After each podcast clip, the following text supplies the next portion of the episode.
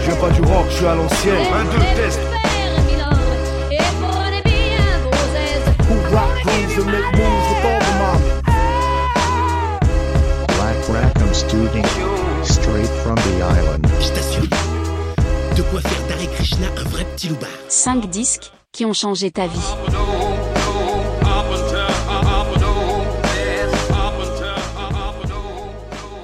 Bonjour à tous et bienvenue dans ce podcast. Aujourd'hui, nous enregistrons un nouvel épisode de 5 disques qui ont changé ta vie, encore une fois sur l'île d'Oléron. Avant toute chose, merci à tous pour vos écoutes, vos retours et vos commentaires et votre soutien. Vous êtes de plus en plus nombreux à nous écouter chaque semaine et ça nous fait vraiment trop plaisir. Nous allons encore une fois découvrir un personnage de l'île d'Oléron, Étienne, bassiste, prof de skate et acteur associatif, accepté à son tour de passer à l'interrogatoire. Je dis prof de skate parce que c'est comme ça qu'on s'est rencontrés, t'organises les cours et les events de skate sur lesquels on est présent avec Black Rackham, en DJ set comme le Gog Test, la Big Board ou la Street Adele. Musicien, bassiste, rappeur et passionné, merci Étienne de prendre un peu de ton temps pour participer à ce podcast. Euh, Black Rackham Studio, c'est une asso de création musicale basée sur l'île d'Oléron, organisateur de soirées, de DJ set vinyle, d'enregistrement de podcasts, de musique live. On peut nous retrouver sur divers événements et sur différentes scènes locales tout au long de l'année. Le concept du podcast, c'est 5 disques qui ont changé ta vie, un podcast hebdomadaire d'entretien sur la musique avec des passionnés, des acteurs de la culture locale ou plus large, autour d'une sélection de 5 disques qui ont marqué leur vie. Tout ça dans une ambiance détendue et tranquille. Étienne, on partage une passion pour la musique, on bosse ensemble aussi, mais on se connaît peu. Est-ce que tu peux te présenter un peu pour les auditeurs? Euh, Quel âge tu as? Depuis combien de temps es sur l'île d'Oléron? Pas de souci. Alors tout d'abord déjà merci de, de l'invitation et euh, de la possibilité de faire ce podcast. Donc moi je m'appelle Étienne Dameron, j'ai 26 ans sur Yes. l'année de mes 27. Je suis sur l'île d'Oléron depuis que j'ai 3 ans, euh, dû à ma mère qui a été mutée ici euh, en tant que, que professeur. Voilà, donc j'ai grandi, j'ai fait toute mon adolescence sur l'île d'Oléron à faire des sports de glisse, de la musique et, euh, et la fête aussi. Ok. Tu joues de quel instrument toi?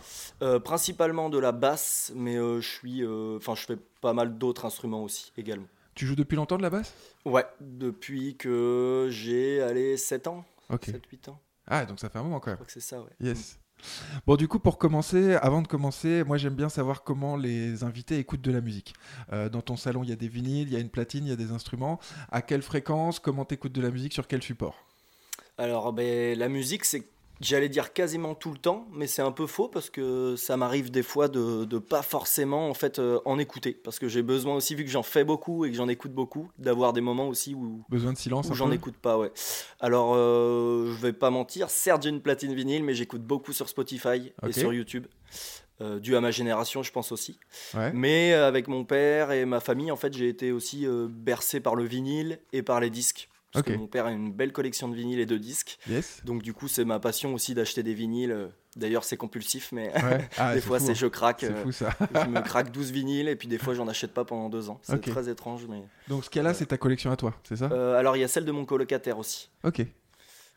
Parfait. Est-ce que tu te rappelles du tout premier disque que tu as acheté?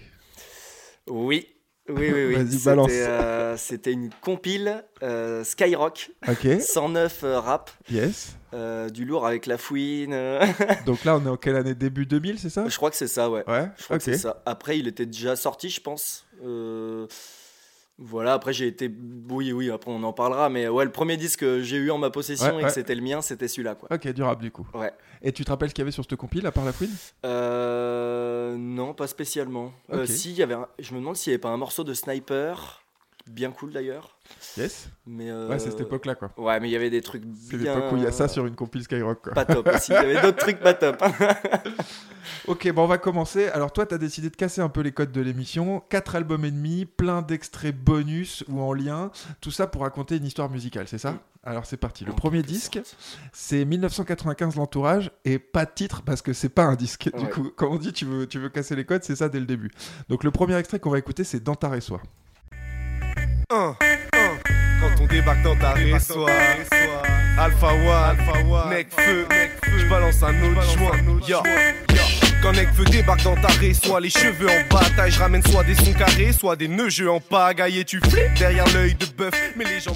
Donc, 1995, groupe de hip-hop français, originaire du sud de Paris, fondé en 2008, composé de Alpha One, Daryl The Ja, Nekfeu, Funky Flav et Sneezy. Après deux EP et un album studio, Paris Sud Minute, en 2012, le groupe n'est plus actif et annonce officiellement sa fin en 2019.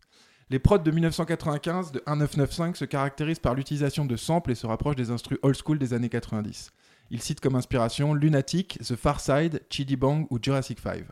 On explique aussi l'entourage du coup, donc collectif formé en 2008 avec plusieurs membres de 1995, mais aussi Gizmo ou Jazzy Bash pour les plus connus. Le collectif se fait connaître dans le milieu en participant au Battle Rap Contenders en 2011. Leur premier album studio Jeune Entrepreneur est sorti en 2014. Le point commun c'est Necfeu. On en avait déjà parlé un peu dans l'épisode avec Jean-Loup, lui il avait choisi Cyborg. Donc Necfeu, artiste né en 1990 dans les Alpes-Maritimes, rappeur, acteur, réalisateur, membre du S-Crew, de l'entourage et de 1995. Premier album solo sorti en 2015, victoire de la musique en 2016, trois albums studio et plus d'un million et demi d'albums vendus à ce jour. Le titre que tu as choisi, c'est donc Dans ta il est diffusé pour la première fois sur la chaîne YouTube de 75e session le 8 février 2011. Ce titre fait littéralement exploser un 995. Il est produit par Giuliano dans l'esprit boom bap à l'ancienne. Dispo sur aucun disque physiquement, c'est aussi le titre qui a fait connaître Necfeu au grand public. Perso, moi je connaissais Necfeu, Alpha One et Jazzy Bass pour les rap contenders, mais pas ce titre-là et je l'ai trouvé complètement ouf. Euh, J'aurais connu ça plus jeune, je pense que clairement ce serait devenu une hymne, tu vois, entre potes ou un truc. euh. Voilà, Étienne, pourquoi est-ce que tu as choisi ce titre? Et bah, quand tu m'as dit euh, qu'il fallait choisir 5 disques, en fait, j'étais obligé de parler de ça parce que qui a- changé ta vie, en fait, parce que c'est vraiment un truc qui m'a marqué quand on était petit au collège avec une bande de copains où on avait monté le Nerm Crew. J'en parle parce que c'est un truc quand même Ah sentimental. S'il y en a qui écoutent, euh, ça leur fera un petit big up. Mais... Et en fait, euh, c'est là où on a commencé à rapper, à écrire des trucs et. euh, Et en fait, on, on- un peu, on se, on se retrouvait en eux, en fait. Je sais pas, euh, voilà, euh, casquette, euh, des jeunes, euh, Ouais, rap français, des blancs, enfin, à part Alpha One pour le coup. Mais, mais voilà, ouais, c'est un truc qui nous a fait vibrer pendant pas mal de temps. Après, j'aurais pu parler de justement Cyborg avec Humanoid de Ouais. Necfeu, qui actuellement, c'est peut-être un album qui qui me, con- enfin, qui me, qui me ressemble le plus, Ok. en soit dans ce que j'écoute. Mais c'était important que je parle de ce titre-là, parce que c'est un titre qui a changé ma vie en tout cas. Ok, c'est une Ouais. étape dans, ton, dans ta découverte ouais. du rap. Et, euh, Donc comment tu le découvres ça? Euh, bah, je le découvre euh, lors de soirées. euh. C'est des potes du coup qui te le font découvrir? Ouais, c'est ça, ouais, Ok. c'est ça, exactement. Et tu l'as chopé directement sur YouTube? Enfin, c'est tes potes qui t'ont dit tiens regarde cette vidéo et tout ça, c'est ça? Ouais, bah en fait on l'écoutait, je sais plus quand, comment c'est arrivé, mais en fait il y a quelqu'un à un moment donné qui a écouté Necfeu Ouais. et l'entourage en fait. Et euh, d'ailleurs il y a une super vidéo sur YouTube, c'est entre autres euh, de l'entourage. Et en fait tu vois ils sont dans la rue euh, pendant toute une soirée, t'as un milliard de rappeurs qui passent. Ouais, ouais. C'est incroyable, je vous conseille d'aller voir. Ok, bah ouais. chouette. À voir ça. J'essaierai de mettre les références à chaque fois de tout ce qu'on raconte dans les commentaires et dans les. Dans- pour que les gens puissent retrouver après. Euh, du coup, t'as suivi un peu la carrière de l'entourage ou de 1995 Non, pas plus que ça. Je sais que ça s'était arrêté avec euh, une histoire, ils s'étaient embrouillés entre eux, je crois, avec Gizmo qui est sorti du truc. Il y a eu, euh, il y a eu une histoire comme ça, il me Alors, semble. je sais que Gizmo a quitté ça, mais après, j'ai pas tous les détails non plus. Bah, dans les sons, il Ouais. y a des morceaux où ils se taclent Ah ouais, ouais, pour une histoire de t-shirt, où il y a un Yes. truc comme ça, ouais, ils se taclent vénère. Ouais. Tu bah, c'est le rap, mine de rien, c'est un, Ah, un bon moyen d'exutoire. hein.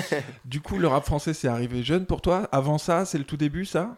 Euh, le tout début de la musique Non, pour toi, l'arrivée du rap dans ton histoire à toi, tu vois Ouais. Quand est-ce que t'as commencé à écouter du rap? Ça a été à ce moment-là? Non, j'étais plus jeune, je jouais à Action Man et j'écoutais du gros sniper euh, et je faisais danser les Action Man. Yes Là je, dévoile, là, je dévoile un truc, Antoine. Là, je dévoile Ah, un mais truc. c'est bon ça. Donc ça a commencé avec Sniper. Sniper, c'est début 2000 aussi, c'est ça? Ouais, c'est ça. Ok, c'était ça le, les tout premiers, les plus vieux souvenirs que t'as? Cette Ouais. compile là qu'on parlait, tout ça. Et, euh, bah même pas la compile, c'est l'album de mon frère que je savais même pas ce que c'était, hein. je savais même pas si j'aimais Ouais, ce, ce truc-là, mais c'est tout ce que je pouvais écouter sur un baladeur et, euh, et en fait je jouais que c'était la boom et que l'Action Man il dansait sur euh, yes. Tu cours trop vite il me semble. Tu cours trop vite. My yacht. ah, Ouais, c'est bon ça. Euh, du coup, on le disait tout à l'heure en préparant l'émission, je suis un peu plus vieux que toi, presque 10 ans de Ouais. plus. Euh, à mon époque, à moi, les mecs qui faisaient du skate, c'était pas les mecs qui écoutaient du rap. Ouais. Il y avait une vraie différence avec ça. Comment que- comment t'expliques ça, toi? Tu t'as fait les deux en même temps? T'as vécu ce truc-là ou pas du tout? Bah je sais pas, moi pour moi le, le skate ça a tout de suite été euh, le rap va avec le skate quoi. Le hip-hop, je sais pas si c'est ouais. Ah, c'est marrant. Je sais pas après. Moi, c'était les, les mecs qui écoutaient du métal, Ouais, tu vois, qui écoutaient Playmo, et tout ça, qui faisaient du skate. Et les mecs qui écoutaient du rap, c'était les mecs un peu euh, genre habillé avec les requins, le survêt et Ouais. tout, tu vois. Et il y avait cette différence. Alors à l'époque, moi j'étais dans une grande ville, j'habitais à Metz, donc du coup il y avait vraiment une séparation, tu vois, entre ceux qui squattaient au skatepark, ceux qui machin Mm. et tout. Et c'est marrant de, du coup de, tu vois, que tu me citais ça direct. Mais bon, ça c'était un peu la question euh, de vieux. Euh, plus sérieusement, je trouve ça cool ce qui se passe parce qu'on parle d'un titre qui est au- sur aucun disque et cette émission c'est de choisir 5 disques pour Ouais, changer ta vie. Est-ce que pour toi c'est une évolution de la musique? Est-ce que tu as besoin d'un disque physiquement Tu vois, parce que euh, comment tu vois ce truc-là, toi? On n'est plus forcément, comme tu le dis, ce morceau il a pu changer ta vie sans forcément que ce soit un disque avec un support physique? Euh, bah, exactement, je pense que je viens d'une génération où en fait on a eu beaucoup beaucoup de, de morceaux qui venaient comme ça sur euh, bah, un peu sur les réseaux, Ouais. euh, par Facebook, par YouTube, euh, surtout sur la plateforme de YouTube en fait tu peux tomber sur des trucs de, de ouf et que c'est pas forcément des disques. Euh, on en parlera sûrement plus tard avec d'autres extraits, mais euh, moi plus tard j'ai compris, enfin qu'est-ce que c'était la valeur d'un album en fait. Ok, voilà, ouais. je sais pas comment l'exprimer, mais ce, ce concept album voilà, je le l'ai fait compris bien plus le tard. fait ouais. d'avoir 10, 12, 15 morceaux qui se suivent comme Ouais. ça, moi c'est quelque chose que je défends à chaque fois quand les gens me disent est-ce que je peux choisir un titre et tout, je dis bah au pire faut qu'il corresponde à un 45 tours, mais ce, qui est, ce que j'aime bien aborder c'est cette idée de passer une heure avec un artiste à un moment précis de sa vie, tu vois, genre tu prends un disque de Bowie ou de je sais pas qui, ou je vois un Pink Floyd qui traîne, tu Oui. vois, tu, tu vas vraiment passer une heure avec des artistes qui ont décidé de te raconter une histoire ou de t'emmener en tout cas faire un voyage avec un début, avec un milieu, avec une fin, avec une progression, avec tout un truc. Et ce concept album, j'essaye de, de remettre ça en avant, tu vois, et de conseiller justement aux gens d'écouter les albums en entier. Et je trouve ça intéressant, tu vois. Bah, de- surtout qu'un album en soi c'est un titre, enfin j'ai envie de dire, tu Ouais, vois, ouais, c'est le ça. tout, c'est une œuvre. Enfin, C'est une œuvre pour moi, c'est une proposition artistique qu'un mec fait à un moment précis avec une, une ambition, tu vois, dans ce qu'il propose, quoi. Ouais, exactement. Mais, euh, mais en même temps, je veux pas non plus jouer le vieux con et je comprends que maintenant il puisse y avoir des artistes qui sont que, euh, sur, euh, que sur internet ou qui ont été découverts comme ça ou qui ont fait leur carrière comme ça et que ce concept de disque physique il soit peut-être un peu obsolète, tu vois. Oui, bah pour cet album-là, enfin du coup qui n'est pas un album, mais tous ces titres qu'ils ont sortis, euh, pour le coup, comme tu l'as dit tout à l'heure, ils ont fait surtout des EP en fait. Ouais, ouais. Tu vois, plus tard, il a fait de Necfeu tout seul, en tout cas, il a fait des albums où là, il y a un sens. Mais c'est vrai que là, il sortait des, des sons comme ça, c'était Yes. pas des albums, Ouais, donc c'est. C'est vrai que j'ai un peu cassé les codes. Merci de l'accepter. c'est marrant. du coup, moi j'ai voulu quand même mettre un deuxième extrait euh, de 1995. J'ai choisi Laisser une empreinte. Que chacun poursuit le Graal, que chacun poursuit le Graal, que chacun poursuit. J'aimerais être une pyramide dans l'immensité désertique. La première fille ravie d'être émancipée, exquise. Laisser mon empreinte sans crainte d'enfreindre. Mais je ne suis qu'un petit artiste émancipe les déserts. Un tas de nazes parle mal, le gars blague. Alors plusieurs trucs qui font que j'ai choisi cet extrait, c'est forcément l'intro de Freeman, où j'ai Ouais. trouvé que c'était cool d'avoir ça pour parler de- du disque qu'on parlera tout à l'heure. Et puis aussi ce gros son derrière qui est vraiment, on parlait de boom bap, là on est en plein dedans, il y a même quasiment pas de sample, il y a un peu Ouais. de petites notes de piano, mais il y a vraiment que ce gros rythme. Qu'est-ce que t'en penses de ce morceau-là? Bah lourd. Ouais Ouais, rien d'autre à dire. hein. Le flow il tue. euh, Enfin c'est. Tu disais, toi t'as pas forcément continué à écouter, c'est ça, un 995 Euh, bah après j'ai décroché un peu, mais j'ai toujours un peu écouté. Après j'écoutais beaucoup pour le flow. En fait, Ouais. nous on n'écoutait pas trop pour les paroles à, à l'époque. Bon après il y a Dantar et Soi, tu vois. euh, euh, bah c'est quand même le truc, c'est la fête et tout. on se prenait un peu pour Ouais, bien journée sûr, chaud, bien quoi. sûr. Surtout le clip un peu où il est dans la baignoire. Enfin, Il est vraiment cool ce clip là, Ouais, il commence sympa. dans un bus tout pourri. T'as vu, il est tout jeune. toute la soirée. Et lui il est tout jeune, c'est trop marrant. Trop bien fait, ouais. Mais c'était vachement le flow. Et puis même nous derrière, quand on s'est mis à écrire avec les copains, euh, ça voulait rien dire. hein, mais, euh, mais bon, on, on kiffait. Ok. Euh, du coup, on passe au deuxième disque, ça te va Donc le de deuxième disque, là, on change de style, c'est Fuxtet de Wulfpeck. Euh, le premier extrait qu'on va écouter, c'est 1612, 1612, je sais pas Ouais. comment on dit. So you don't forget. Sometimes I write a little song to remember twelve. That's a code to my heart. I go Très bonne vibe là-dedans. hein. Mm. Wulfpeck, donc groupe de funk américain fondé en 2011 dans le Michigan, créé par quatre jeunes musiciens pour honorer le passé. Leurs idées, c'est de rendre hommage aux sections rythmiques d'antan, celles qu'ont fait les beaux jours du funk, comme The Funk Brothers, Wrecking Crew ou Muscle Shoals. Ils ont un son tellement groovy, rond et précis à la fois. Le groupe enregistre 7 albums, ils enregistrent les titres à l'énergie, pas de démo, pas d'écriture, ils creusent une idée, ils jouent ensemble et ils enregistrent. Joe Dart, le bassiste, s'est particulièrement fait remarquer par son jeu précis et technique tout en restant groovy. Le disque que tu as choisi, c'est Fuxtet, sorti en 2014. C'est le quatrième EP du groupe, composé de six titres. Alors moi, je connaissais pas du tout. J'ai trouvé ça très cool. J'ai vu aussi la vidéo où du coup, je trouve qu'il y a une énergie très communicative. Euh, c'est beau, c'est précis et ça sonne. Merci pour la découverte en tout cas. Pourquoi Cool. est-ce que tu as choisi ce disque? Et bah, en fait, bon, du coup, la suite là de ce podcast, pourquoi je t'ai envoyé tous ces titres aussi, Yes. c'est qu'en fait, du coup, je suis musicien et en fait, moi, la musique, c'est aussi par rapport à ce que je joue. Ok. Tu vois, il y a vraiment, il y a, j'écoute des choses aussi en dehors de ce que je joue, mais du coup là c'est une découverte que j'ai eue moi aussi par rapport à la basse. C'est-à-dire que c'est un prof de basse qui m'a fait jouer ce, ce morceau-là. Ah ouais, celui-là précisément. Et euh, au début, je t'avoue que je l'ai joué. c'est euh, technique ça. ça m'a gonflé. Je l'ai joué, je devais le lire et tout, j'avais du mal et tout ça. Et plus tard, quand je savais le faire, euh, en fait, j'ai réécouté l'album et j'étais là, ouais, lourd quoi. tu vois, gros jeu, surtout qu'il a un jeu, tu disais technique, mais à la fois très simple en fait. Ouais, Euh, ouais. Euh, très simple, il joue vachement de Ghost Note, je sais pas si tu sais ce que c'est, c'est quand t'as trop, un, non. débit doudou doudou doudou, et bah tu vas pouvoir à un moment donné les, les stopper doudou doudou. Ok, d'accord. Ça, tu les joues Note, quand même, mais, mais sans les entendre Ouais, en ouais. fait. Et il joue vachement comme ça, et puis il a un style en plus, il tue le gars quoi.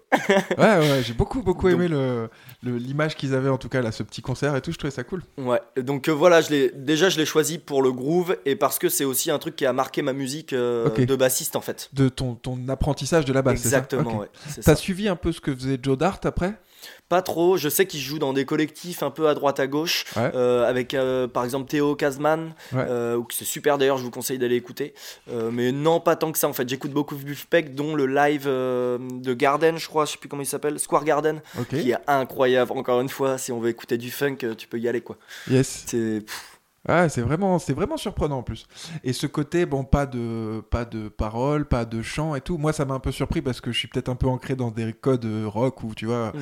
Mais, euh, mais du coup, c'est une autre manière d'écouter le son. Et puis, on le redira aussi dans d'autres, euh, dans l'autre album après. Mais la place centrale de la basse, j'ai Oui. trouvé ça très surprenant. On sent que t'es bassiste et on sent que ça a été un truc important. Comme tu dis, ça m'étonne pas que ça a été un exercice de ton apprentissage oui, oui. parce qu'on sent que le morceau est construit presque autour de ce bassiste-là. Ouais. Et c'est lui qui est surtout sorti, qui est devenu un peu célèbre par rapport à ça et tout. On voit que c'est c'est construit autour de ça. Euh, donc ce morceau-là, ça t'a inspiré toi dans ton jeu de basse perso? Oui, et ça m'inspire encore en fait. Ouais. Actuellement, c'est marrant, euh, on en parlait un peu euh, avant, mais euh, là, on a un petit set avec des, des copains Saul. Ok. Et justement, mon, pote- mon, mon copain, il a sorti, bah vas-y, on, on jouerait euh, 16-11 de, Ok. de. Donc c'est marrant que là, j'en parle en Ah, plus. ouais. Bientôt, vous l'entendrez sur Oléron. grave, grave.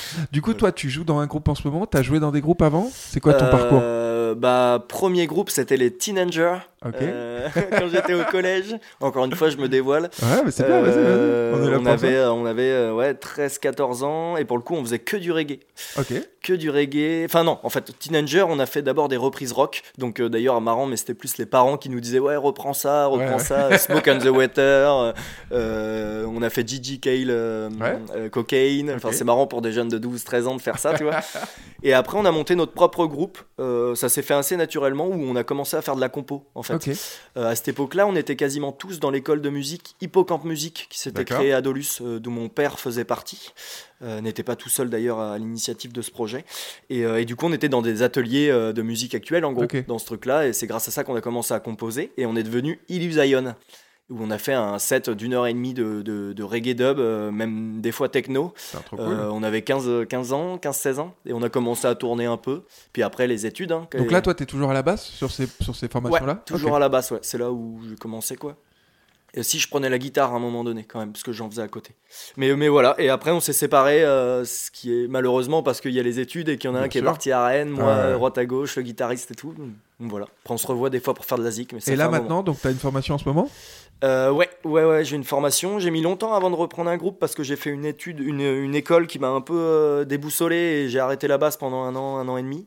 Et euh, j'ai repris tranquillement avec mon père dans une formation là qui s'appelle José Solenga.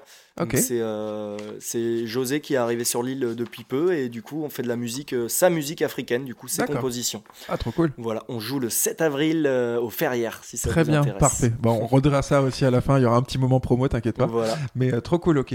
Du coup, tu le disais, le funk chez toi, c'est familial. Je crois que ton père joue aussi. Tu peux nous en dire un peu plus? Mon père il joue depuis, depuis jeune, plutôt rock à l'époque à Paris. Euh, voilà, ce serait intéressant qu'il vienne sur ce podcast pour Mais te parler. c'est euh, c'est prévu aussi. Ouais, je veux ouais. te demander officiellement si je peux l'inviter. Ouais. Non, non, mais ouais, Bah, ce ce serait serait cool. avec plaisir. Mais, euh, mais voilà, il a un parcours euh, d'enseignant de musique, en fait, prof de batterie. Il a fait le conservatoire, enfin voilà. Il a joué aussi avec euh, Sea Street Project. Euh, Nous, quand on est arrivé sur l'île, c'était le, le groupe que je me rappelle, euh, avec euh, Dad, du coup. Ouais, ok. Ils avaient fait, ils avaient fait, c'était les compositions de Dad, si je dis pas de bêtises, et Ah, quelques cool. reprises de. Stevie Ray Vaughan. Je veux pas dire de bêtises. Ouais, ça m'étonne pas de date, du Dad, coup. tape-moi derrière la tête si jamais c'est faux. mais Ok. voilà. Et Funky Hippocampe, non? Il y avait pas. Alors Funk Hippocampe, c'est issu de l'association Hippocampe musique du coup, qui était donc du coup un atelier de jazz. D'accord, et, du coup, en fait, c'est des professeurs qui ont dit bah on va monter un atelier jazz pour les euh, pour les saxophonistes. Mais ça a, fait de, ça. ça a fait de la scène un peu, ça. Et derrière, ils ont réussi à choper quelques dates au commerce et tout. Du coup, ça fait de la scène en fait, parce que le but c'est ça aussi oui, des pour que, ateliers. les, pour que les mecs des ateliers puissent jouer voilà, un peu, d'accord. ça te permet de faire de l'expérience. euh, Parce que moi, c'était une légende, ça fait à peu près 10-15 ans que je traîne sur Oléron, et Oui. j'avais entendu parler il y a longtemps de Funky Hippocampe, et j'ai Ouais. associé ça là, il y a pas longtemps quand on en a parlé. euh. Ouais, ça marchait bien, hein, c'était c'était chouette. Euh, ok, bah du coup, je te propose qu'on écoute un deuxième extrait quand même. J'ai choisi Allez. State. Parfait.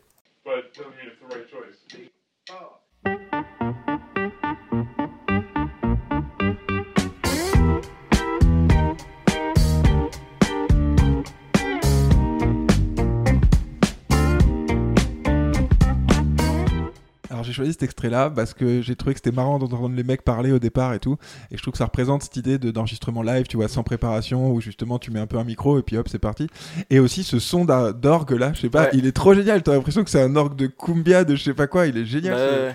Et j'ai trouvé que le riff était très cool aussi. C'est arrivé, ce truc un peu soul là. C'est le morceau qui m'a le plus accroché de, Ok, de c'est l'album que j'ai écouté. Tu vois, C'est celui-là où je me suis dit ah putain, il y a un truc qui me plaît vraiment quoi.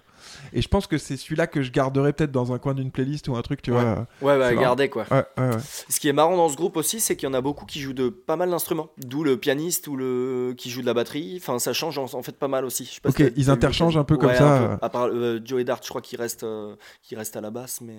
Il y a des belles vidéos aussi, vu que justement beaucoup de choses se font en live, il y a des vidéos de leur session euh, qui est, enfin, sur YouTube, tu trouves plein de trucs, c'est assez marrant de les voir jouer, t'as l'impression vraiment qu'ils s'éclatent tous. Ouais. Il y a une ambiance qui est trop Ah bonne. bah qui ils ont le smile et l'énergie, elle tue quoi. Enfin, franchement, pff, ah ouais. Bon, du coup, là, on arrive euh, aussi, t'as dit que tu voulais casser un peu les codes, tu nous as mis un extrait bonus. Donc euh, j'ai mis euh, alerte extrait bonus, euh, Graham Central Station de R. Ou plutôt R de Graham Central Station, c'est ça? Voilà. Donc Graham Central Station, alors je fais très court, hein, c'est un groupe formé par Larry Graham, ancien bassiste de Sly and the Family Stone. Euh, ce morceau, il sort sur leur premier album en 1974. People ask me everywhere. They say, is that really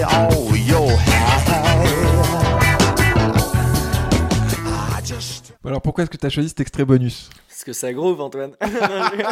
non, mais en fait, c'est le, le jeu de basse, déjà. Ouais.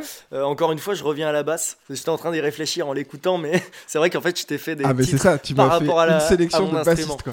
Mais euh, en fait, ouais, c'est que je vis la musique aussi par rapport Bien à, l'instrument, quoi. Et c'est un peu, en fait, le premier, le premier morceau que j'ai repris en slap à la basse, en fait. Ok. Euh, Donc c'est encore une étape de ton apprentissage. Ouais, c'est ça, c'est Yes marrant. C'est ce que j'étais en train de me dire. Ah là, non, c'est marrant. Donc, euh, donc voilà. Et avec cette voix et ce groove, enfin moi je, tu vois là tu me fais écouter, ça me fait des frissons quoi. Ah ouais, ah ouais, putain, je à ce point-là, surkiffe. c'est marrant. D'où- Ok. C'est pour ça que j'ai acheté le vinyle. Ah, Je le veux dans ma collection quoi. Ok. Bah c'est pareil, moi c'était un groupe que je connaissais pas du tout. Alors je connaissais Sly and the Family Stone par des compiles de funk, des trucs un peu et tout. Ouais. Mais là je connaissais pas du tout lui. Et c'est vrai qu'effectivement il y a un groove de ouf. Il y a cette voix aussi qui, euh, moi je te dis, ça me manquait un peu sur les autres trucs. Et là je retrouve voilà, des, des codes que je connais, mais vraiment ouf quoi comme, Ouais. euh, comme titre. Alors pourquoi est-ce que pour toi il était indispensable? C'est ce côté apprentissage du slap, c'est ça? Euh, ouais, pourquoi je te l'ai présenté, tu veux Ouais. dire? Alors oui, et parce que euh, suite à Vulfpeck, euh, quand je pense au funk, je pense à Larry Graham en fait. Ok. Euh, Il y a un lien qui se fait pour toi. Ouais. Ah ouais, non mais on Ouais, se prend. je sais- alors pas forcément dans le style musical Ouais, ouais, ouais, et la façon de jouer, surtout pas. Ça fait vraiment deux bassistes différents. Mais euh, mais ouais. J'avais besoin quand je, t'ai noté là le truc, j'ai dit il faut qu'ils mettent l'extrait souci, Graham. on, on te suit, y a pas de problème. Euh, du coup, on va passer au troisième disque. Donc, le troisième disque, là, on revient au hip-hop. C'est IAM avec l'école du micro d'argent. Et le premier extrait qu'on va écouter, c'est Demain, c'est loin. Le sang se répand, la feuille buvard absorbe l'émotion, sac d'images dans ma mémoire. Je parle de ce que mes proches vivent, de ce que je vois, des mecs coulés par le désespoir, qui partent à la dérive, des mecs qui pour 20 000 de shit se déchirent. Je parle du quotidien, écoute bien, mes phrases font pas rire, rire, sourire. IAM, première fois qu'un invité choisit de citer IAM et je trouve ça trop cool. Donc IAM, c'est un groupe de hip-hop français originaire de Marseille, formé en 1989, composé d'Akhenaton, Shuriken, Keops, Imhotep, Freeman et Kefren au platine. IAM est considéré comme l'un des groupes pionniers du rap français et l'un des meilleurs groupes de son histoire. IAM, c'est 10 albums studio, plus de 30 ans de carrière et des milliers d'albums vendus. Les paroles, souvent politiquement engagées, apportent des sujets comme l'injustice sociale, la discrimination ou l'histoire africaine. L'école du micro d'argent sort en 1997, c'est un des disques les plus vendus de l'histoire du rap français. C'est le troisième album du groupe, dessus on retrouve des collabs avec Fab ou Nutty. L'école du micro d'argent, c'est Demain c'est loin, mais aussi Né sous la même étoile, L'Empire du côté obscur ou Petit frère. Une grosse référence donc. Perso, j'ai découvert IAM euh, très jeune avec le film Comme un aimant, sorti en 2000, et euh, j'ai toujours beaucoup aimé. On n'en parle pas beaucoup, mais ils, ont, ils continuent à être actifs maintenant. Ils ont sorti leur dernier album Rime Essentiel en décembre 2021. Pourquoi est-ce que tu as choisi ce disque? Et bah, encore une fois, j'étais obligé de le citer parce que c'est ça a changé ma vie et ça change encore ma vie. C'est-à-dire que quand je l'écoute, j'ai encore ce truc-là. Ah ouais, en fait, il a voulu dire ça, quoi. Tu vois, il y a des trucs que j'avais pas compris et. Ah, il y a des trucs qui se pigent longtemps. Ouais, après, de hein. ouf, Ouais, de ouf. Et, euh, et en fait, ça te suit tout, tout au long de ta vie, quoi. En fait, j'ai failli mettre l'album de Sniper Ouais. et en fait, j'étais, j'ai été rat...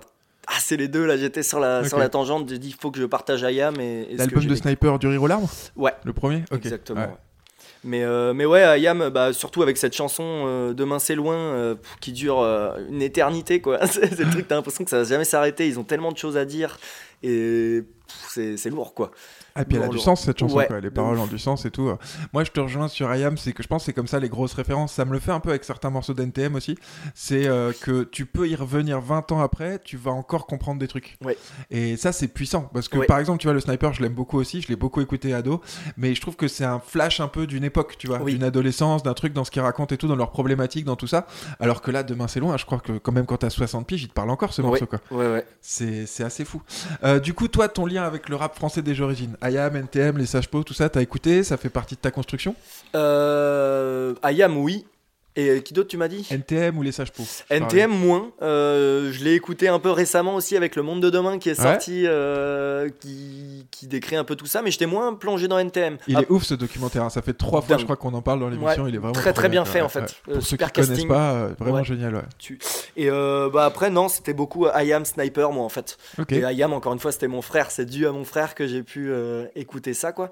Et, euh, et pff, euh, ouais, ça m'a aidé pour l'écriture énormément. Je pense que dans mon rap euh, actuel et dans mon écriture, j'utilise tellement de manières d'Akhenaton et de Shuriken quoi. Yes. Déjà les deux quoi. Donc toi, t'écris des textes? Ouais, ouais, ouais, ouais. Ça parle de quoi du coup un rappeur oléroné Alors euh, moi je parle beaucoup de mes problèmes en fait. Ouais, beaucoup. ok. C'est euh, c'est un peu égocentrique mais j'ai l'impression que le rap ça aide à ça. Et euh, alors ça dépend, là je te parle des textes un peu perso, mais sinon là on délire avec des copains où on parle un peu de thèmes de la vie, quoi. Par exemple la Ouais. peur, euh, ça peut être le temps qui passe, euh, enfin voilà, c'est plein Yes. de trucs comme ça, quoi. C'est l'idée de, de se retrouver ensemble et pouvoir aussi écrire Balancer et parler, ouais c'est ça. ouais.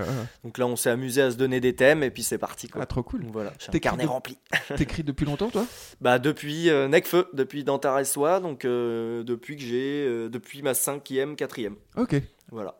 Et t'as produit des trucs déjà T'as sorti des titres Il y a eu des, des trucs qui se sont faits Non, il y a un titre sur internet. euh, alors, comment ça s'appelle? Parloir, Parloir public, c'était pendant le Covid. C'est euh, c'est des copains qui m'ont appelé de Poitiers. Alors, je connais la- aucun des rappeurs, mais en fait, je sais- plus comment ça s'appelle. C'est un truc où euh, où il y a beaucoup de rappeurs dessus. En fait, Ouais, ils ont invité tous leurs potes et ils ont dit envoyez-moi un 16 sur euh, lettre au président. En fait, fallait parler au président. euh, Ah, trop, trop cool, marrant voilà, et, du coup, euh, dedans, euh, dedans, je passe. Je m'appelle l'illettré, si jamais vous voulez re- reconnaître Yes. le blaze. Ah bah méfie-toi, je vais aller chercher Ouais. la référence, je vais la mettre dans les commentaires aussi, Il n'y a sûr. pas hein. de souci, tu peux, tu peux.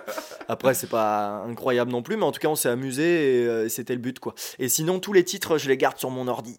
C'est pour les copains et pour nous. Pour l'instant, on n'a pas besoin de. T'as pas forcément le Diffuser. projet de diffuser ou Non. de monter des trucs ou... Pas forcément l'idée. Euh, tu participes aussi, je crois, au festival Postapro, c'est ça? Ouais, euh, je m'occupe de la nourriture là-bas surtout. D'accord, je ok. catering, ouais, carrément. Yes. Bon alors ça, on va en reparler un peu. Là, ils sont en train de commencer à annoncer la, la programmation, mais Oui. on va aussi mettre le lien et tout pour que les gens puissent retrouver. Je crois qu'il y a demi-portion, c'est ça, qui Ouais, s'est révélé. Je euh, ne divulguerai rien d'autre. Non, je, je suis pas au courant de toute façon. Ils m'ont mis, euh, ils m'ont rien dit. Yes, ça marche. Euh, Ayam, on l'a dit, c'est des textes engagés politiquement. Ils ont sorti Rap de droite, par exemple, en 2007 pour dénoncer la commercialisation à outrance de certains artistes. Comment tu vois, toi, la place de l'engagement politique dans la musique? Alors, dans Ayam, moi, quand j'ai commencé à l'écouter, en fait, je l'écoute beaucoup pour ses- sa manière d'écrire. Et Ouais. pas forcément aussi pour ce qu'il disait. Ouais. Mais du coup, petit à petit, je, je comprends tout ça. Après, ta question, c'est plus la musique en général, euh, Ouais, voilà, voilà. Peu importe le style de musique où Euh, tu vois, est-ce que pour toi ça a une place ou pas du tout? J'aime bien poser cette question à plusieurs personnes euh, parce que du coup, tu as des réponses qui sont différentes et t'as- on tourne autour d'une même question, tu vois. Ouais. qui est est-ce que la musique c'est politique? Est-ce que ça a une place, un engagement ou pas? Tu vois euh, Bah pour moi c'est politique si tu veux la, la politiser on va dire. Après Ouais. je me méfie souvent des musiques politiques parce que je me rends compte des fois en apprenant par des ragots et par des histoires que ceux qui sont les qui, dé- enfin, qui dévoilent des trucs des fois ils sont pires en fait chez eux. c'est un, peu le truc euh, fais, euh, fais ce que je dis mais pas ce que je Ouais, fais. ou- bon. Du coup, je moi, je m'en méfie un peu, mais par contre, je trouve que c'est important et c'est et c'est par là en fait que tu que tu peux faire passer des choses en fait. Euh, moins maintenant, j'ai l'impression, mais en tout cas à l'époque, c'était vachement vachement ça quoi. Ouais. Euh, tu pouvais justement le rap aussi, c'était une manière de pouvoir dire euh, bah là en fait on en a marre quoi. Là euh, là il faut ça là. Enfin c'est Et est-ce que ça servait à quelque chose à ton avis? Est-ce que ça avait un impact? J'ai l'impression que oui, et notamment on peut le voir dans le monde de demain, demain pour NTM. Ouais. Mine de rien, ça- il y a plein de jeunes qui ont, qui ont pris conscience de choses, et aussi par les regroupements, et euh, comment dire, ça, ça a uni un peu les gens en fait. Ouais. En fait, c'est comme si euh, on avait tous une voix, une parole. Mhm. Par exemple, il n'y a pas de logement sur Oléron. Ouais, si ouais. je fais un texte sur il n'y a pas de logement sur Oléron, les gens vont, vont s'y retrouver. Et du coup, on va, on va voir en fait euh, derrière euh, le monde qui est euh, concerné par ça. Ouais. On perd un peu ça maintenant, j'ai l'impression. euh, tellement il y a de morceaux partout, ben on s'identifie plus forcément à un Mhm, seul groupe mhm. en fait. C'est marrant. Donc, La proposition est tellement vaste que Ouais. du coup on se retrouve pas tous derrière les mêmes groupes. Ça c'est un truc qu'on avait identifié déjà avec d'autres gens c'est marrant. Mais euh, moi je pense que euh, du coup c'est peut-être pas, ça va peut-être pas avoir un impact direct sur le problème.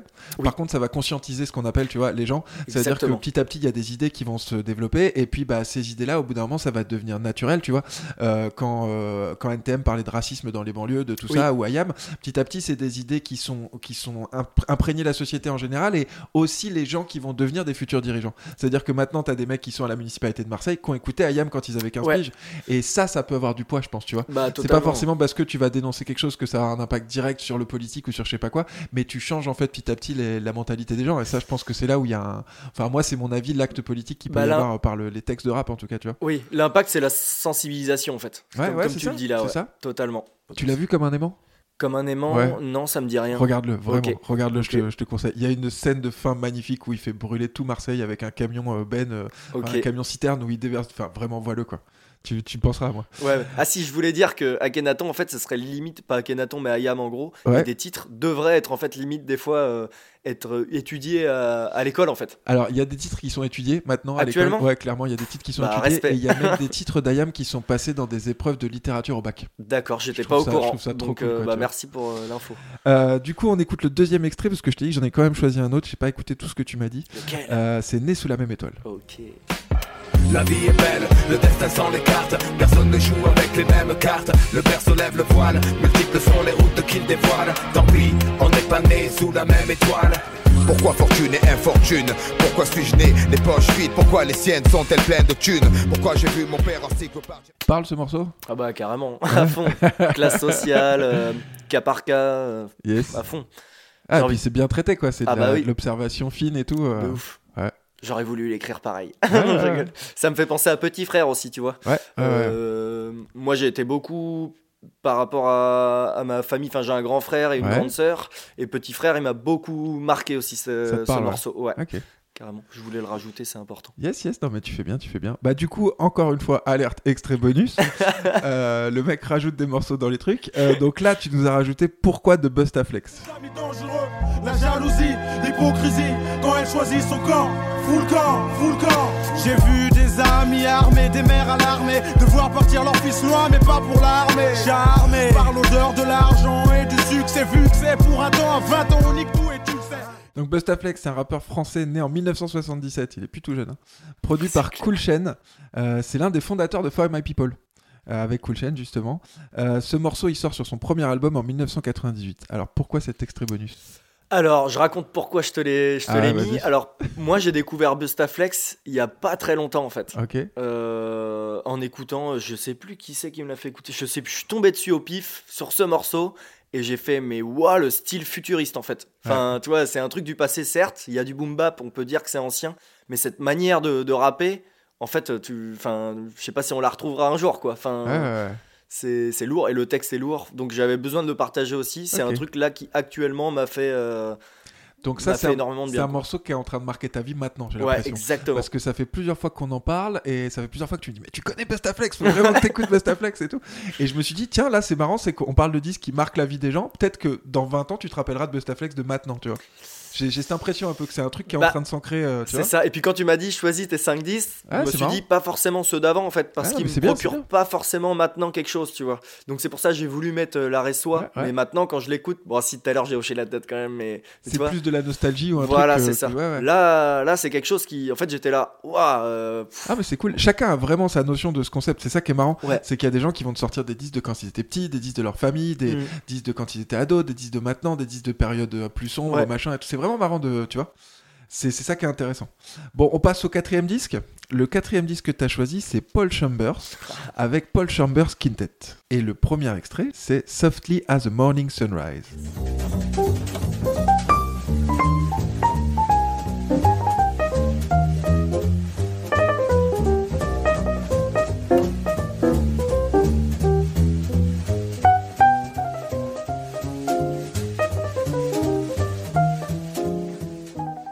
Paul Chambers, né en Pennsylvanie en 1935, il grandit à Détroit, contrebassiste de jazz américain actif dans les années 50 et 60. Il est mort à 33 ans en 1969. Il se met à la contrebasse au début des années 50, d'abord en musique classique avec le Détroit Symphonic Orchestra, puis au jazz avec le saxophoniste Paul Kinichette. Il joue avec de nombreuses références du jazz comme George Wellington, John Coltrane, Herbie Hancock, Art Barclay ou Sonny Rollins. Mais c'est avec Miles Davis qu'il jouera presque pendant 10 ans dans le Miles Davis Quintet. Il enregistrera plusieurs classiques dont le très célèbre Kind of Blue. L'album Per Chamber Quintet sort en 1958, c'est le quatrième album studio du bassiste américain. On le retrouve accompagné d'un saxo, d'un pianiste et d'un batteur. Perso, je connaissais pas du tout ce disque, c'est vraiment très éloigné de mes écoutes habituelles, mais j'ai beaucoup apprécié. J'ai pas mal écouté Coltrane, comme je te disais, un peu plus jeune quand j'ai joué du sax, et je peux maintenant mettre un nom sur le bassiste qui l'accompagne. c'est doux, construit et élégant, ça me plaît beaucoup. Pourquoi est-ce que tu as choisi ce disque? Encore une fois, ça va être un lien à mon apprentissage de la basse. Ouais. En fait, euh, tout à l'heure, je disais que j'avais fait une école, donc je suis allé à, à Jazz à Tours, en fait, euh, à la suite de ma fac de musicologie qui n'a pas marché. Le nouvel appart et tout, ça n'a pas fonctionné du tout. Je suis parti à Tours, en fait, et. euh, et je suis rentré dans cette école jazz. C'était une découverte pour moi le jazz. Je me mets dans une école comme ça pour faire du jazz alors qu'en fait je faisais du reggae, un peu de funk, euh, enfin très étrange. Et en fait j'ai découvert que la place de la basse pouvait être aussi en fait euh, un peu en avant. Comme on peut voir aussi euh, dans Vulfpeck où il y a le bassiste qui est un peu en avant, Larry Ouais. Graham qui est chanteur et bassiste, euh, que j'ai pu Ouais, ouais. te montrer dans les extraits.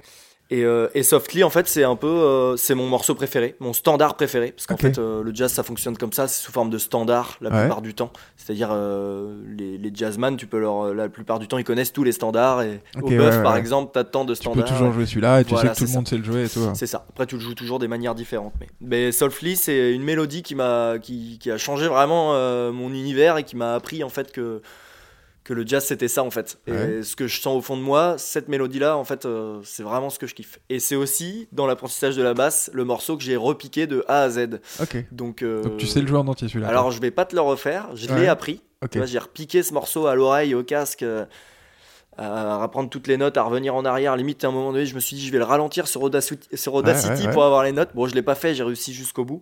Mais voilà, c'est ma découverte du jazz et peut-être de mon jeu aussi maintenant euh, de bassiste. Donc, euh, Passer de la contrebasse à la basse, c'est pas, c'est, faisable, c'est pas compliqué. euh, tu veux dire euh, non, non, non, ça se fait, ça, se fait. ouais. T'as le, le son qui est différent et surtout que la plupart des contrebassistes jouaient faux aussi. Ouais, Enfin, c'est Avec une petite Je vais variation. pas dire ouais, qu'il joue ouais, faux, ouais. sinon je vais me faire taper sur les doigts, mais, mais en tout cas, tu as des petites variations Ouais. quand même de, de demi-ton. Donc, donc, euh, donc voilà, mais non, non, non, ça se, ça se joue à la basse, ouais. T'as testé un peu la contrebasse, toi?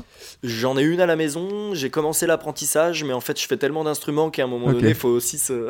C'est très long, c'est comme le violon, c'est ça, hein, pas de fret, donc du coup, faut vraiment que tu sois vachement euh, précis au, au millimètre près sur ton appui et tout. euh. Exactement, c'est beaucoup à l'oreille aussi, j'ai l'impression. Ouais. Mais c'est quand même un instrument qui reste en fait très, très ludique aussi, quoi. T'es là, quand tu joues cet instrument-là, t'es pas là pour mettre des pincettes, quoi. Ouais, Faut- c'est clair. Quand tu joues, tu joues. Après, ça dépend en. Jazz, euh, tout ça, ouais, faut jouer, quoi. Ça me fait rêver, moi, ce côté euh, rockabilly, tu sais. Oui, Des, des oui, groupes oui. vraiment qui sont là avec le gros contrebassiste qui tape derrière comme Ouais, ça. comme sur euh. les 4 où ils montent dessus, là. Ouais, carrément, carrément. Je trouve que ça, fait, donne tout de suite un son qui est complètement différent d'une basse. Et Ouais. je, je rêve, moi, de peut-être monter un jour une formation où tu puisses avoir cet appui-là derrière. Je trouve ça trop cool. quoi. À fond. Euh, du coup, tu l'as dit, tu découvres cet artiste par ta formation, c'est ça? Oui. Tu continues à écouter Paul Chambers, d'autres albums et tout ça, parce qu'il y a une grosse euh, collection aussi. Il a joué avec plein de mecs, comme on disait Oui. et tout. C'est un artiste que tu écoutes régulièrement? Et bah, je l'écoute régulièrement en écoutant Miles Davis parce que j'écoute énormément Miles Davis et du coup, je vais t'en parler aussi si, si ça te dérange pas. sûr, mais c'est aussi euh, Miles Davis, mon, le premier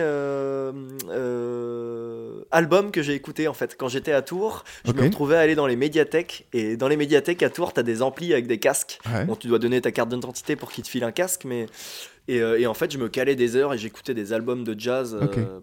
Pour comprendre les, les œuvres, dont Alors, tu Sketch dis- of Pain, je sais pas si tu connais de Miles Davis. Euh, Le nom me parle, mais j'ai pas Du en lourd. tête. Enfin, un gros truc, c'est limite. euh, c'est un orchestre symphonique. Quand tu parles, c'est le premier album que j'ai écouté, ça veut dire album en entier? Oui. Comme ce concept album qu'on parlait tout à l'heure, c'est ça le- Ok. c'est- voilà, c'est en, bah, c'était quand j'étais à Jazz à Tours, donc je sais plus, il y a 6 ans, 6-7 ans. 6-7 ans, ouais. Ok. Voilà, premier album euh, Miles Davis. Et aussi, après, du coup, pour revenir sur Paul Chamber, bah, j'écoute actuellement euh, toujours euh, ce morceau, Softly euh, As in Morning Sunrise, que j'adore. Cette mélodie que je rejoue des fois dans les solos, je sais pas si les gens l'entendent, mais a- tu remets des petites phases, des petits ouais, trucs. euh, ok. je me Ouais, fais ouais. ma propre référence, personne c'est marrant. connaît, mais je suis content. Yes. Et, euh, et après, tu l'écoutes, ouais, bah, justement, avec Coltrane, euh, Sonny Rollins. euh, Ok. voilà. Alors je te disais le jazz moi c'est un peu éloigné alors un peu de Coltrane un peu de Charlie Parker des trucs comme ça mais c'est quand même éloigné de ce que j'écoute habituellement est-ce que tu aurais des références des trucs à filer à un non initié qui a envie d'écouter du jazz? Euh, tu vois est-ce qu'il y a des, des portes d'entrée comme ça Tu- Bah si, vois, euh, il y en a, il y en a. Déjà, moi, j'ai l'impression que les gens ont moins de mal avec écouter le jazz qui est chanté. ouais ouais Euh, donc j'ai envie de dire Billie Holiday, euh, des chanteuses comme ça. Euh, après là de tête, euh, j'ai pas trop non. Ok Benny Ah, c'est- Goodman à la clarinette. Enfin voilà, après c'est des, des styles de jazz différents. Là quand on dit jazz, c'est vraiment dans l'ensemble pour les puristes. Si Ouais, vous ouais, écoutent, ouais. tu vois, on va pas rentrer dans les styles, mais mais en tout cas ouais, j'ai l'impression que le jazz chanté est plus pour euh, pour quelqu'un à, entendre, c'est mieux quoi. ok Sinon, euh, je conseillerais Léon Parker aussi. Ouais. Euh, jazzman qui j'ai l'impression. Il y a toujours ces parties chorus où les gens ils comprennent rien aussi. Ouais, ouais, mais, ouais, euh, mais bon, ça reste quand même tous ces jazz là, le cool. Cool jazz, ça reste du jazz qui s'écoute en fait. Tu vois. Après, quand tu vas dans le free jazz, là, là, t'as perdu la moitié des, Ouais, du bah, public. ça, mais... ça, tu vois. Et souvent, les gens, ils ont une image de soit une musique, euh, comme tu dis, free jazz, un peu barjo, barjo et tout, Oui. ou alors une image de musique intellectuelle où faut être initié pour comprendre un peu, tu vois, Oui. comme le classique ou des trucs. euh. Donc, c'est intéressant d'avoir des pistes pour, euh, pour commencer comme ça. d'accord. Totalement d'accord. Ok, bon, du coup, j'ai quand même choisi un deuxième extrait. J'ai choisi Minor Rundown. Ok.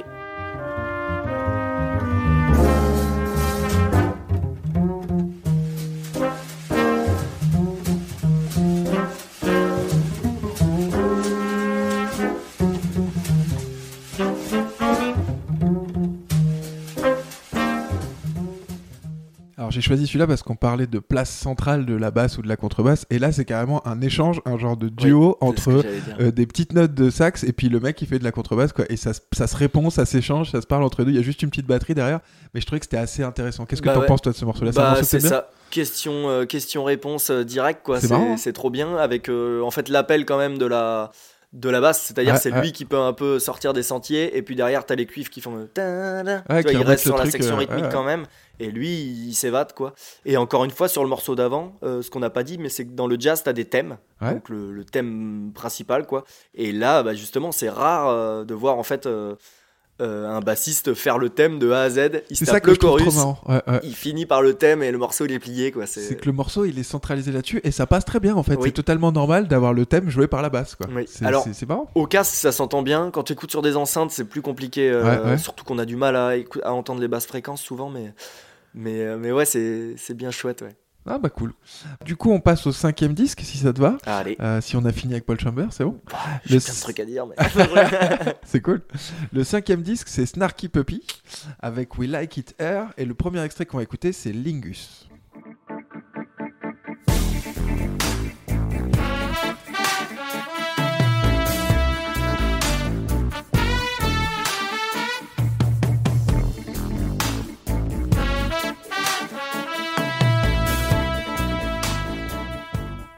Elle est lourde cette basse. hein. C'est bien la basse là qui vibre comme ça.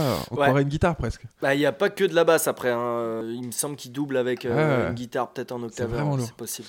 Bon, Snarky Puppy, donc c'est un groupe de fusion de jazz fondé en 2004 à Brooklyn par le bassiste, compositeur et producteur Michael League. La musique improvisée fait partie de l'ADN du groupe. Les morceaux sont réinterprétés à chaque représentation, les albums sont enregistrés en conditions live, les instruments sont interchangeables, guitare, piano, bois, cuivre, percussion et cordes. Le groupe a sorti 14 albums studio et a remporté 4 Grammy Awards. L'album que tu as choisi, il est sorti en 2014, c'est We Like It Here. En réalité, c'est un live enregistré d'une manière un peu particulière. En effet, il s'agit d'un concert donné dans une école de musique, dans une toute petite salle, où les spectateurs se mêlaient quasiment aux artistes. Euh, moi, j'étais très surpris par ce disque. Comme on dit, la basse est vraiment très présente. C'est intéressant d'entendre cet instrument comme un élément central. Euh, je suis sorti encore une fois de ma zone de confort d'écoute. C'est pas ça que j'écoute d'habitude, mais euh, c'est ça qui me plaît aussi dans ce projet. Et là, ça m'a bien plu de découvrir ça. Pourquoi est-ce que tu as choisi ce disque? Parce que je conseille à tout le monde de- d'écouter cette expérience qui peut être réalisée. Pour moi, c'est chaque morceau, c'est un album en fait, limite. Tu vois, Ouais. Je trouve qu'il se passe tellement de choses dedans. C'est Et- riche. Ouais, c'est riche. Alors, en effet, Michael League, il est, euh, il est euh, donc le bassiste. Il est, il est là, il est présent. Mais pour moi, il n'est pas autant présent que on ait pu voir sur Larry Graham, Ouais, ouais. euh, sur celui d'avant, Paul Chamber. Pour le coup, c'est lui qui compose et tu sens qu'il a quand même une place de retrait. Il va avoir des basses très lourdes, mais en fait, les sections de cuivre, les thèmes et tout ça, tout se passe. Tout passe. euh, Enfin, il y a tout qui. C'est vraiment une, une avalanche, quoi. C'est une Ouais, montagne, ouais. ce- ces morceaux, quoi. Et, euh, et justement, comme tu disais, cet album, il, il est enregistré, donc ils sont 40 musiciens quand même. Ah, c'est un truc fou, hein. de lourd, quoi. C'est complètement fou. Et quand tu regardes la vidéo, tu vois les, les spectateurs, ils ont le casque, Ouais. donc ça veut dire qu'ils sont en studio. Donc là, comme toi et moi, et en fait, t'as le batteur qui est juste à côté, un monstre, quoi, qui est en train de jouer, et toi, t'es en train d'écouter tout ça. J'imagine même pas, ce serait mon rêve d'être à la place d'un de ces spectateurs, quoi. Et, euh, et voilà, et puis c'est un style de musique jazz fusion qui est, euh, pour moi, qui, vraiment funk, euh, funk jazz, en fait, tu vois. Ouais. Il y a un groove dedans, et. Bah, il y a plein de gens autour de moi qui n'aiment pas forcément quand je fais écouter, mais j'ai aussi tous mes potes musiciens qui sont là, ouais quoi, c'est du lourd, c'est c'est vraiment du lourd. Et pour moi, ça, ça, ça marque actuellement encore ma vie et ça a marqué ma vie. Et, euh, et je rêverais de faire partie d'un band comme ça, quoi. Même si ça doit être très exigeant, parce que les mecs ils font du lourd. Ouais. C'était une question un peu que j'avais aussi tout à l'heure quand on a écouté l'autre, c'est est-ce que toi c'est ta vision de la musique, est-ce que c'est ce que t'aimerais atteindre avec un groupe, ce côté pas forcément d'écrire les morceaux, de jouer, de faire des enregistrements, d'avoir un côté naturel comme ça, c'est un truc qui te, qui te plaît, toi? C'est ta manière de voir la musique? Ouais, cette expérience-là, me... ouais, à fond, à fond, vraiment. Comment tu découvres Snarky Puppy? Parce qu'il faut trouver, moi je connaissais pas du tout, j'ai jamais croisé ce nom-là nulle part. Alors, euh, je sais plus qui c'est qui m'a fait découvrir ça, mais euh, je me demande si c'est pas Aurélien Bretin qui est actuellement sur la, sur la terrasse. Qui- qui, d'ailleurs l'a vu euh, au festival de Django Reinhardt. Il y avait Marcus Miller et, Ouais. euh, et ils étaient là. Je me demande si c'est pas lui qui m'a fait découvrir ça. Et, et puis j'ai mangé les albums, quoi. Mais quand je dis manger, c'est. je les ai dévorés, j'en ai même acheté un en vinyle, Yes. Immigrance, là, qui est super. Trop bien. Voilà, et je les suis, là pour le coup, je les suis à fond, quoi. Ok. Même euh, Michael League. Oui, parce qu'ils sont encore actifs maintenant, Ouais. il y a des disques qui sortent et tout.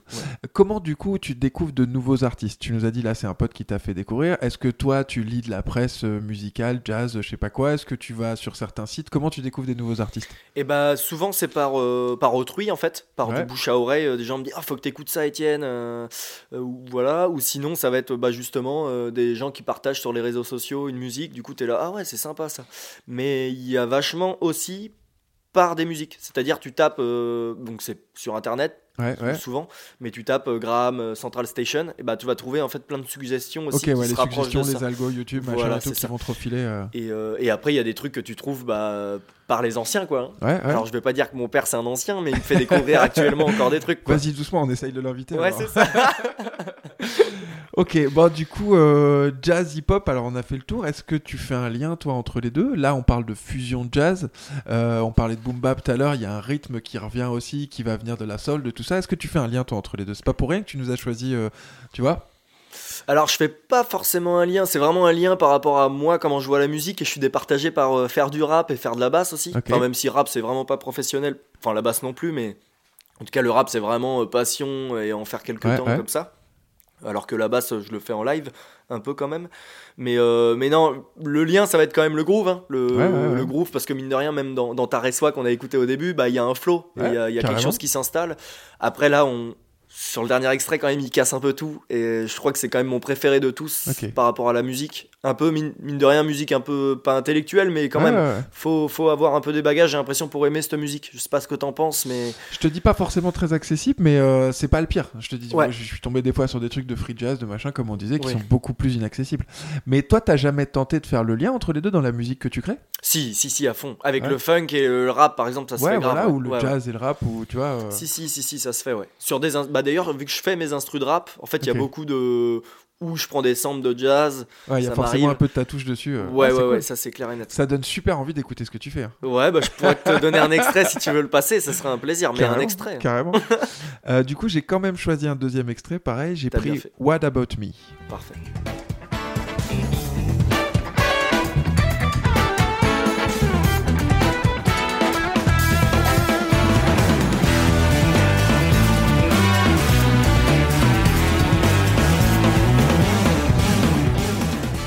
On se rapproche presque du rock avec cet extrait. Ouais.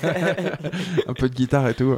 Euh, tu nous en as pas parlé du coup du rock? Ça fait partie de tes écoutes aussi? Alors ça fait partie de mes écoutes, mais c'est quand même en fait, euh, c'est plus au fond quoi. Ouais, ok. C'est- Ça, ça reste, c'est quelque chose qui participe à ma musique. Yes. Bon, quand même, j'en écoute, surtout du blues en fait quand même, Ok. blues rock.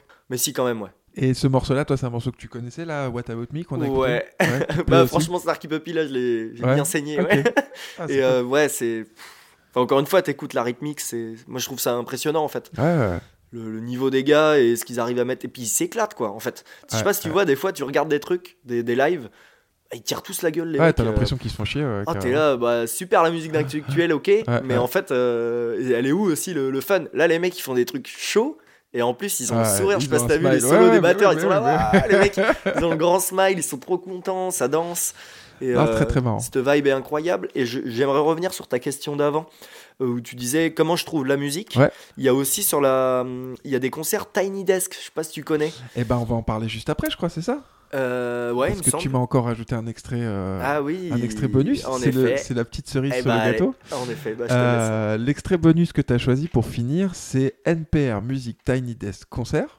Alors moi c'est ça que j'ai trouvé comme titre, Ouais. mais ce n'est pas un titre, c'est carrément cette fois une vidéo d'un live qui dure une demi-heure. Le mec on lui demande un disque, il nous sort un concert. Et euh, donc de Christian Scott à Tunde Adjoa, je sais Ouais. pas trop si je prononce bien, en tout cas C'est. Christian Scott.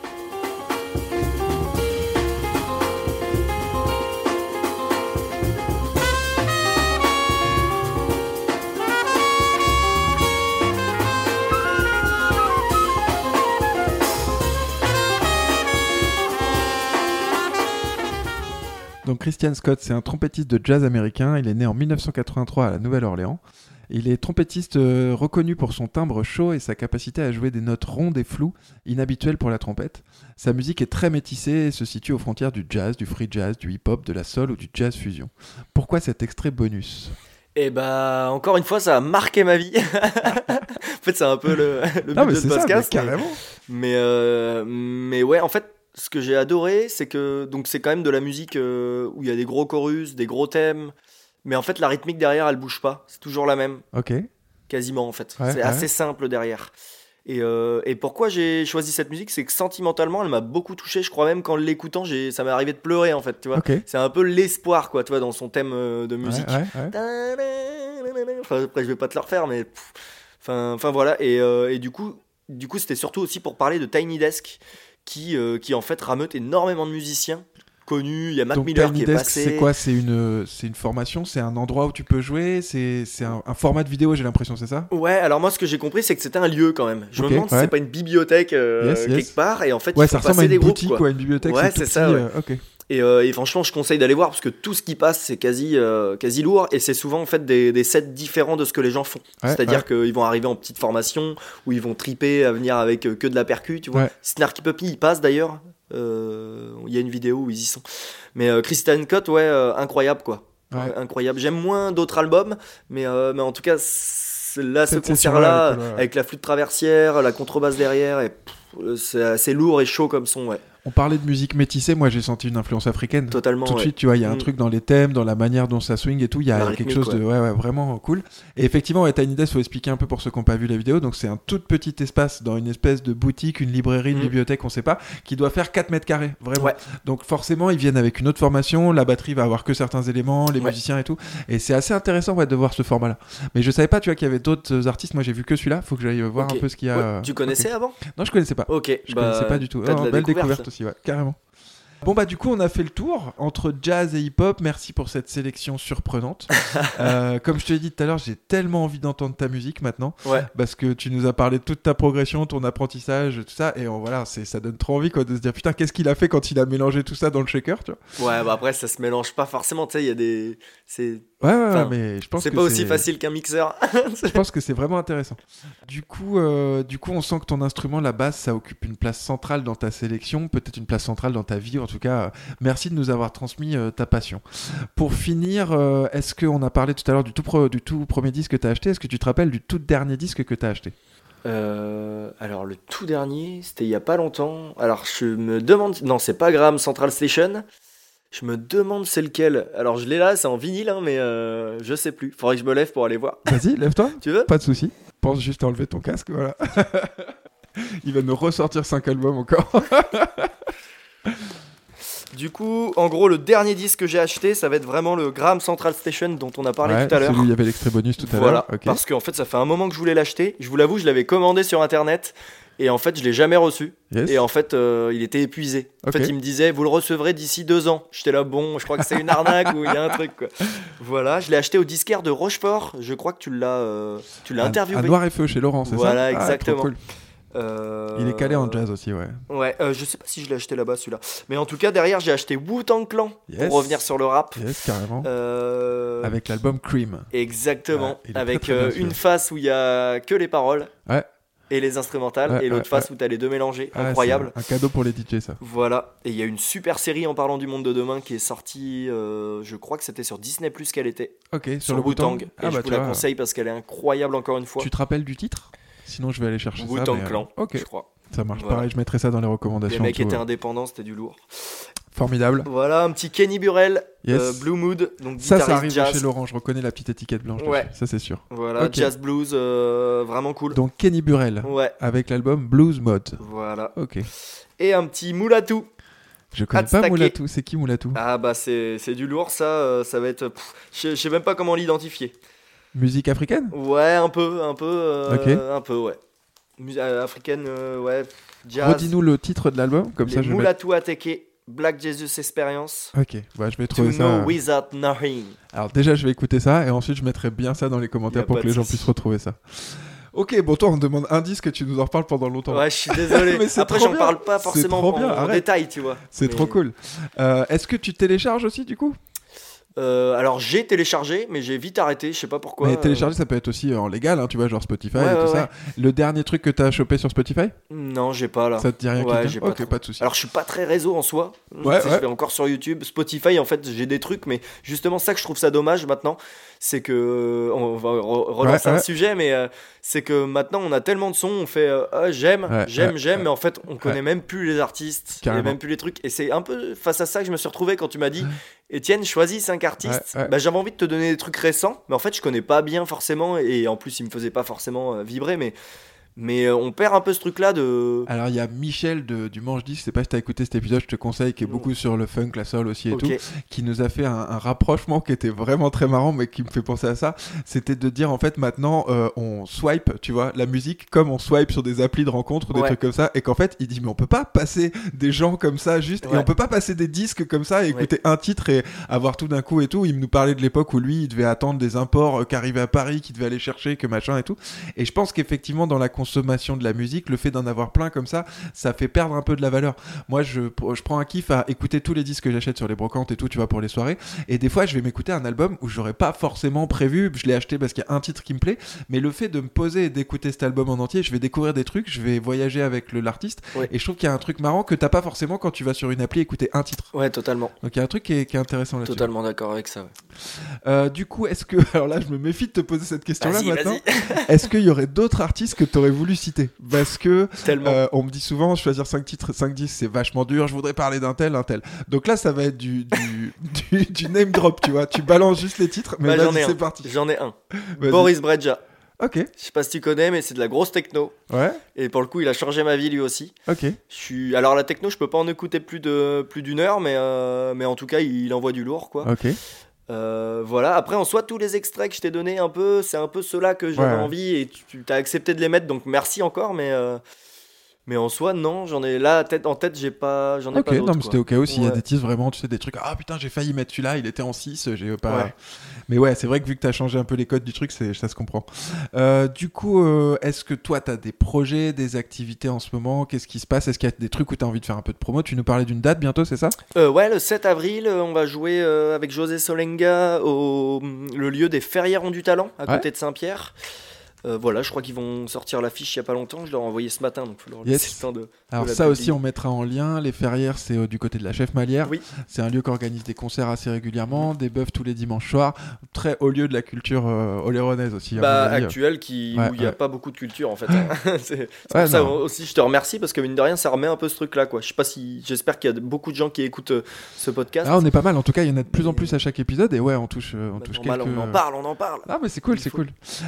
Donc du coup, d'autres activités, tu disais donc ce concert-là, est-ce qu'on peut trouver des choses? Donc tu m'as dit un passage sur YouTube, c'était le morceau de tout à l'heure Euh, parloir public où il y a pas mal de rappeurs, euh, c'est très amateur, hein, mais, Ouais, euh, ouais. mais voilà, si ça vous tente, c'est sur une instru qui existait déjà.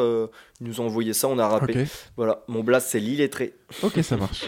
Euh, est-ce qu'il y a t'es quelque chose que tu veux parler au niveau du skate, de ce que tu fais à côté Euh, Il y a des choses qui se préparent, qui se développent? Et ben là, euh, à l'année, hein, euh, skate, à, skate à l'année, donc, euh, donc voilà, les adhérents ça roule, euh, tout se passe bien.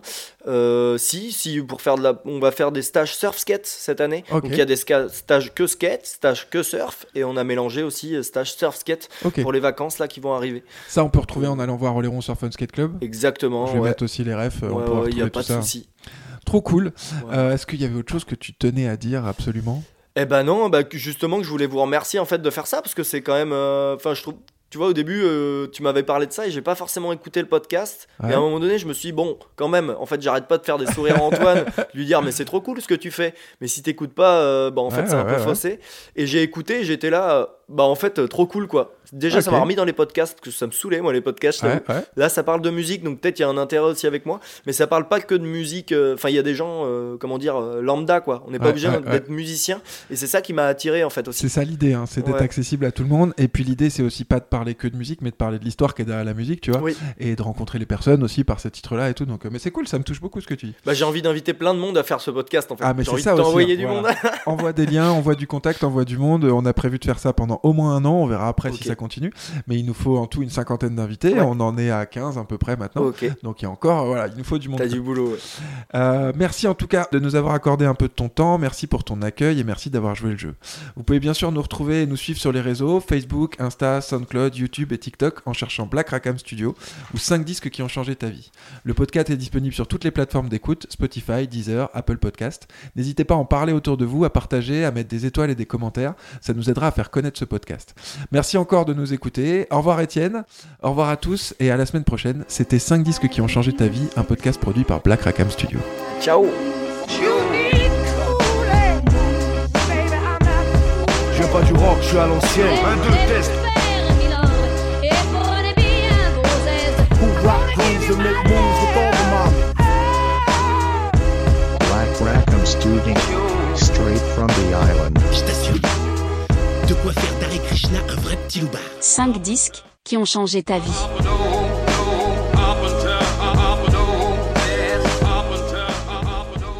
Non, j'étais plus jeune, je jouais à Action Man et j'écoutais du gros sniper euh, et je faisais danser les Action Man. Yes. là, je dévoile, là je dévoile un truc, Antoine. Là je dévoile Ah, un mais truc. c'est bon ça.